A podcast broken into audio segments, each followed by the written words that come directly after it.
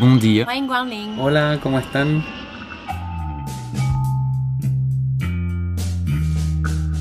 Bienvenue sur Ex-Expat le podcast hors série in English. Pour cette nouvelle année, by the way, Happy New Year, Ex-Expat le podcast se veut universel. Parce que rentrer chez soi, ce n'est pas facile. Peu importe d'où vous venez. Alors pour tous ceux qui ont des amis, des conjoints, de la famille qui parlent anglais, voici le sentiment qu'on a tous ressenti au retour d'expatriation, the shock of coming home. Enjoy!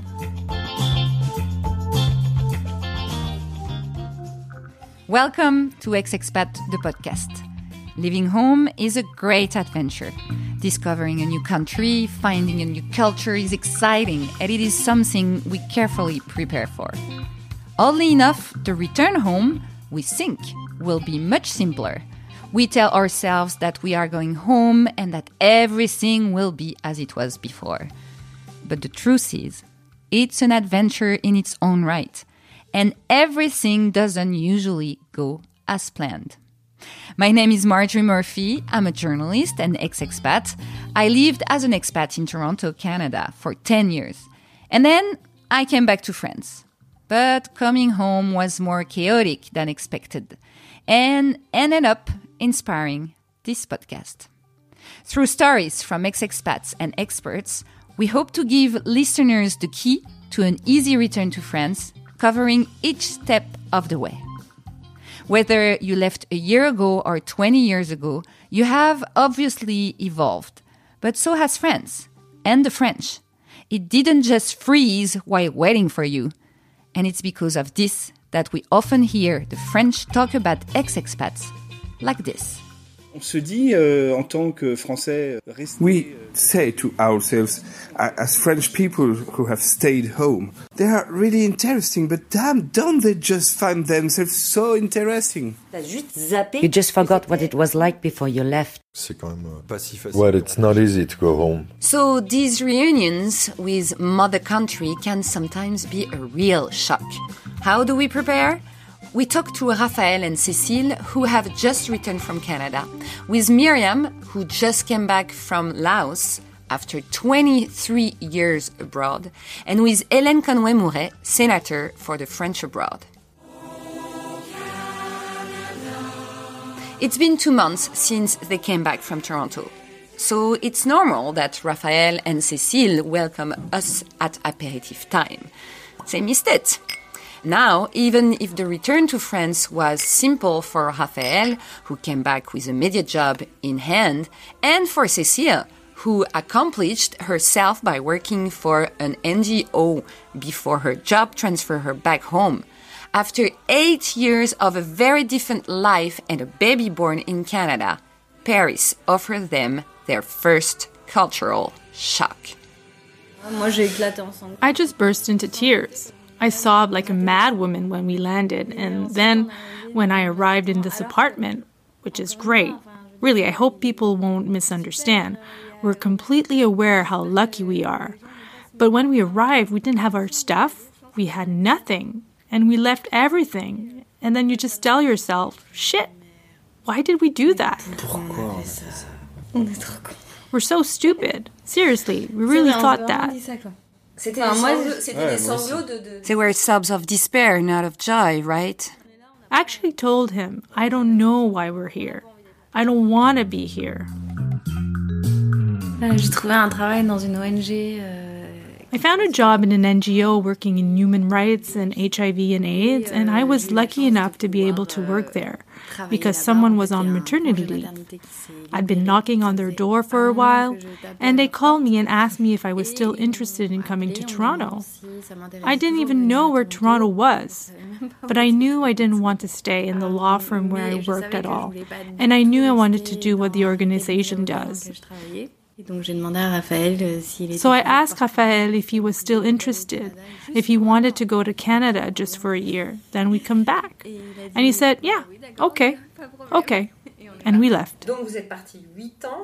So you left after eight years and not a year like you thought? Bah, en fait, j'ai continué. Mon contrat, il a été renouvelé. Well, my contract was renewed after a year, even after my colleague came back from her maternity leave. They offered me a permanent position and it was good. I really wanted to work there, and then Raphaël gradually started to find things working out for him. Ouais, en fait, 15 jours après être arrivé, euh, moi j'avais trouvé du travail. Yes, in fact, 15 days after I arrived, I had found a job as a journalist in a small French speaking newspaper in Toronto.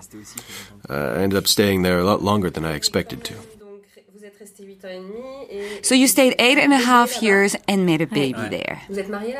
And you got married there too, didn't you? C'est-à-dire que nous, on n'a jamais voulu euh, mourir au Canada. Hein. We got married in France. That is, we never wanted to die in Canada. No, I mean, we never wanted to make our lives in Canada and be Canadian. And we never fully embraced Canada. We knew we were there for a limited time that turned out to be longer than expected. That's why it would have made no sense for us to get married in Canada. None. Besides, we also baptized our daughter in France as well, even though we thought we would come back to Canada afterwards. It's just that our closest friends, our family, are here, even though we had friends forever in Toronto. We were there temporarily. Except that you were a Canadian citizen. No, we had our permanent residency. But the funny thing about this story is that, as Raphaël says, we never thought we'd stay in Canada, except that since life was so quiet there, eight years later we still haven't realized we hadn't returned. And it's at that moment when we leave that all of a sudden we realize this attachment. I just at the time of the departure filed my citizenship application. And one of the things I'm most proud of is that we had a child in Canada and that she is a Canadian citizen. Why did you come back? We may have different versions. My version is for eight years and a half, we hadn't made the decision to stay in Canada. So we were kind of questioning ourselves all the time, and that is really tiring. Every time we came back to France, it was, When are you coming back? I was very comfortable at the time, so you had to give me a little help to even make the decision to leave. I must also say that having a child also contributed because all of a sudden, we were happy that she was growing up in Canada because it's a beautiful country. It is very open, and there were swings right beside our house. There was space. We thought she would be fine, and at the same time, well, it's sad to know that your child won't be able to see her cousins and will be alone with us in Canada. And so it went, and once again, there had to be a change. It wasn't me who was going to create it, and I told Raphaël, you just have to create it if you want to go back to France. And then he found a job. And then I said, fuck it. Mais ce qui est super important, c'est le choc culturel. Euh, au travail, par exemple, le premier jour. But euh, the most surprising for me was the culture shock. When it came to working in France, for example, on my very first day, I hear a racist joke, a homophobic joke, a transphobic joke. In eight and a half years in Canada, I hadn't heard one. I was completely disoriented and I didn't know how to react at all. I told them it wasn't okay. I took them inside and I said, It's not okay with me. I took French people aside to tell them my truth, but with my Canadian values by telling them, no, you can't do that. Your racist joke in an open space is just not okay. Ah, mais on lavé le cerveau au Canada, euh, t'inquiète pas, tu vas redevenir français très vite. Euh, euh, and then every day I get jokes like, oh, well, you've been brainwashed in Canada, don't worry, you'll become French again very soon. But I explain that I, I hope I don't lose the essential values of Canada tolerance, respect for difference, even inclusiveness rather than tolerance for that matter just accepting people as they are rather than just tolerating their differences. In the end, I annoy my coworkers a bit. But I feel like it's for their own good too. You have to be well prepared for everything, and then there are things you can't prepare for, like the culture shock. I think I read that it is after five years of living abroad, returning home comes with significant culture shock, and is not to be taken lightly at all. It's another culture to rediscover, both familiar and strange. Familiar because it is the one we come from. Strange because we've forgotten it. So that's it. You have to prepare as much as possible, knowing that there are things you're just not ready for. Myriam has Laos in her blood. Obviously, after 23 years of expatriation, two children, one divorce. And well, after all that, this education advisor for the French high school in Vientiane decided to join her new lover in France a year and a half ago. And she experienced it as a kind of fountain of youth.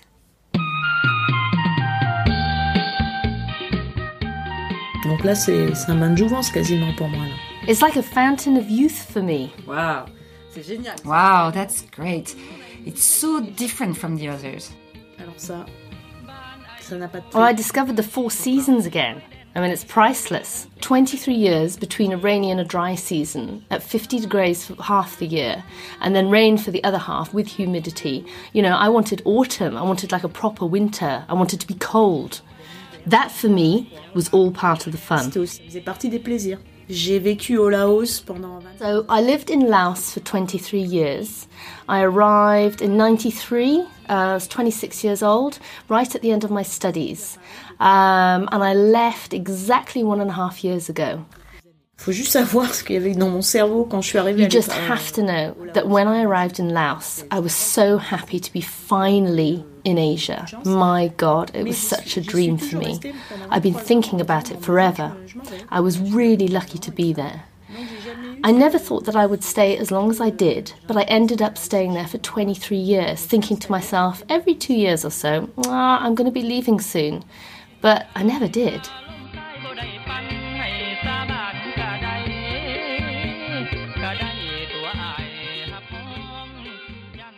Donc euh, quand le moment est venu, c'est vrai que ça a été So when the time came, it's true it's very hard to make the decision, but I've always had this need to connect with my basic culture.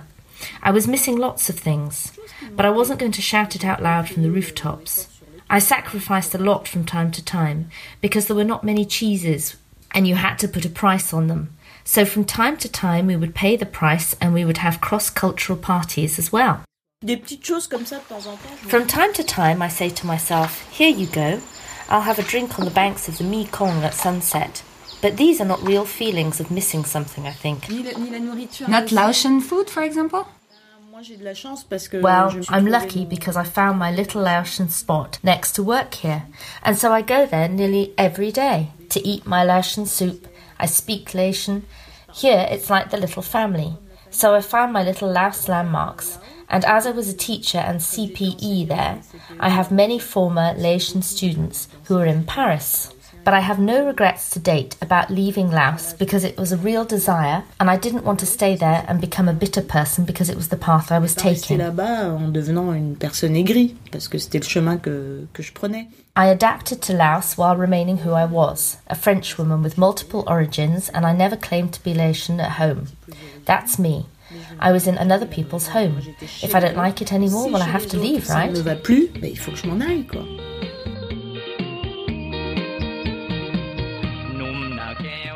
D'abord, j'ai j'ai pas du First of all, I didn't start looking when I arrived.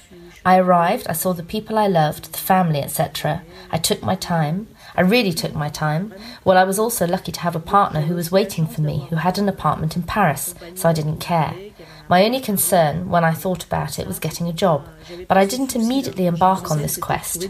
I really started all the administrative quests and all that at the beginning of October. I don't really know anything about administration. So I had all my little appointments. I came, I prepared everything in advance because the papers we ask for are not easy to get either. And then I was very patient and I got everything I wanted. I had my social security. Well, the security, your number, you never lose it. So I did that. I went to the CAF and everything went well. And when I had doubts, I would go back, I would stand in line. Anyway, it wasn't that hard. I slipped in there naturally, C'est actually. là-dedans euh, naturellement en fait. Génial. Yeah, great. So I don't know if I was lucky or if it was because I was able to apprehend things without anxiety. I came here with no anxiety. And so I thought, it'll take time. It's going to be difficult. But it's like that. We're no longer under the coconut trees. There I took a step outside and everyone knew me. Here nobody knows me. So here it is. It's going to have to be dealt with. And it feels weird, doesn't it? Bah non, j'en avais besoin aussi. No, I needed it though to have this anonymity, To settle down on a cafe terrace to meet someone, I know because it is village lives that we have, at least in Asia. In small countries, you have village lives. Everyone knows everyone. We know everyone. It's heavy. It can be hard. And how do you feel about the French people now that you meet every day? I think the French are pretty nice. I was a little apprehensive because as a student in France it wasn't the same story. But it was a long time ago. I found them a little aggressive, it's true. But then not at all. In general, I find them nice, polite. I am really pleasantly surprised.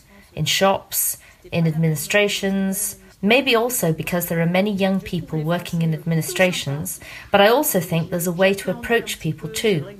I always approach people in, in a very nice, humble way. It makes people less aggressive.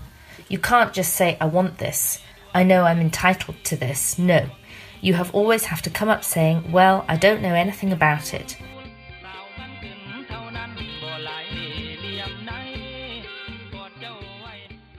Toi, tu vis dans un monde, euh, c'est génial. Moi, chez bisounours, moi. So, in a way, you live in a happy uh, world. that's great. That's great. It would be true to say that I do live a little bit in the world of the fairies, to be fair. I'm away with the fairies, you could say. No, it's not that the world is extraordinary. The world is what it is. I see the misery, I see all that. But when I arrived, everything was open the ears, the brain. I knew where I was going, and I knew why I was going. And I also knew it wasn't going to be easy. I was so convinced that I was going to screw it up that I had prepared myself for it. And then, in my head, I always said to myself, well, anyway, life is not smooth all the time, but then I will never be on the street in any way.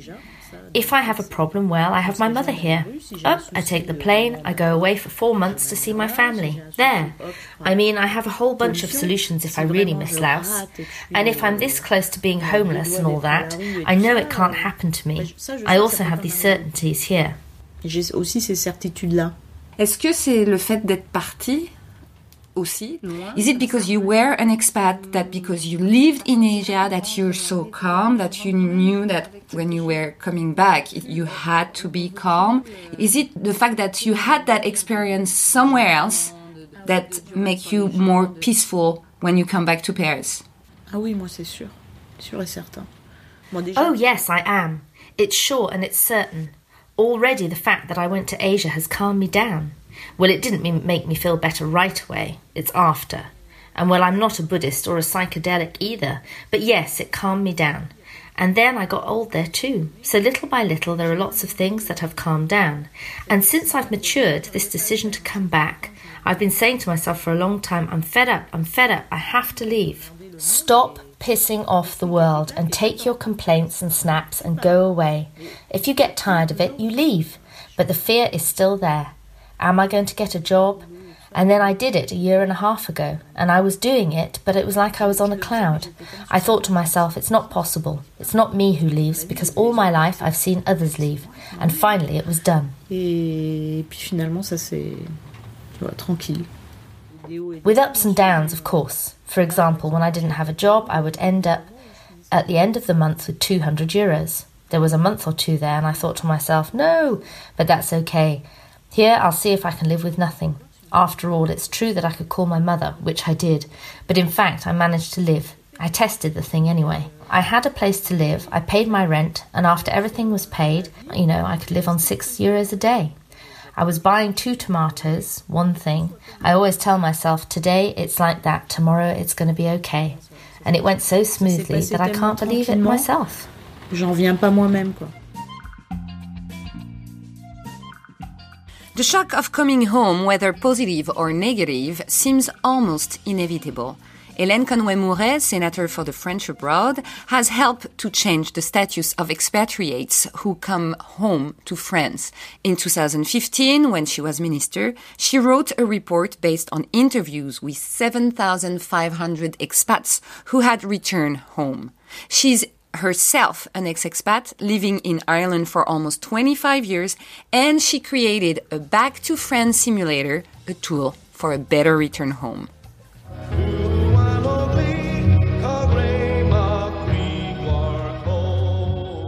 Je suis partie en Irlande à l'âge de 17 ans. I moved to Ireland at the age of 17 to learn English, and then I decided to stay. I had done a year at the university in France, so I started in second year there, and then I married and settled down, so this was my new life. I was like many young people who leave today as part of their studies and then get a taste for having met another culture and another language. It is always rewarding on a human level, and I think we're very sensitive to it at first. At the same time, we realize that all this is very hard. We work a lot to become stronger, to struggle and to stand up for ourselves. Tout ça est très dur et on travaille beaucoup euh, à devenir euh, plus fort, à apprendre à se battre. Et qu'est-ce qui se passe tout à coup On se dit. And euh, what happens all of a sudden? You think I have to go home? Ma raison était une raison, euh, je veux dire personnelle, puisque. My reason was a personal reason. Because I have always remained very attached to France. So I always thought I'd come home. I just didn't know when. But I knew I'd come home one day. And then the opportunity presented itself. I took it, and as I had taken it upon myself to leave, it was my choice to start a new life again. Because you spend 30 years in a particular environment, you settle on standards, you live at the rhythm of others, their language, their ways of being, and so on. You're completely immersed in all of that, and all of a sudden you become what you were before you left. So it's a reverse culture shock, but it's all the more brutal when you're confronted with the French administration. I became aware of the fact that in the uh, return overall, you're no longer recognized. Although we are certainly French on paper, but they no longer recognize you because you have changed. You no longer behave like them, and above all, if you are not able to present all the papers they need, then the trouble begins. Et là commence la galère, parce que vous n'êtes pas dans la case étranger. Because you're not in the foreign box, and you're not in compliance with the box for French people. And so, because you're in this in between, that makes it very complicated. And then there is this feeling of rejection that's very difficult to accept. That has been felt by many, at least by those who have testified in my study. Many have told me this is the first time they have been given an opportunity to speak. And is it possible that there are things that you who are on the ground can tell us, things that you things that would allow this cultural shock not to be so hard? D'abord le préparer. Il faut se préparer à rentrer. Et donc sur la base de So first prepare. You have to prepare to go home. On the basis of all these testimonies and on the roadblocks that thousands of people have experienced, a new website dedicated to return was opened on the website of the Ministry of Foreign Affairs, which did not exist before. It is a personalized and interactive platform. In other words, we have designed a tool that allows everyone to enter their personal data. For example, if you return with your family, with a foreign spouse, it is not the same as if you return after two years of single expatriation. So everyone enters their data to enable them to prepare before leaving, to have all the necessary documents, and to make contact with the services mentioned on the site. On the human side, there is an association of people who can also help you locally, especially if you've been away for decades.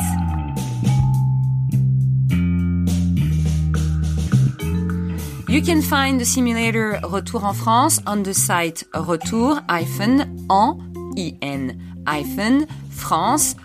simplicité. Thank you for listening to Ex-Expat the podcast. This episode was produced by a team as international as our podcast. My co-producer Laurie Martinez is an American expat. Our community manager Catherine Amélie Marie is from Quebec. Our artistic director and graphic designer Kunal Balu is Mauritian. And our composer Leandro Gufanti is Argentinian. You can listen to all episodes on iTunes and all podcast applications. And of course, if you liked it, don't forget to send us stars on iTunes.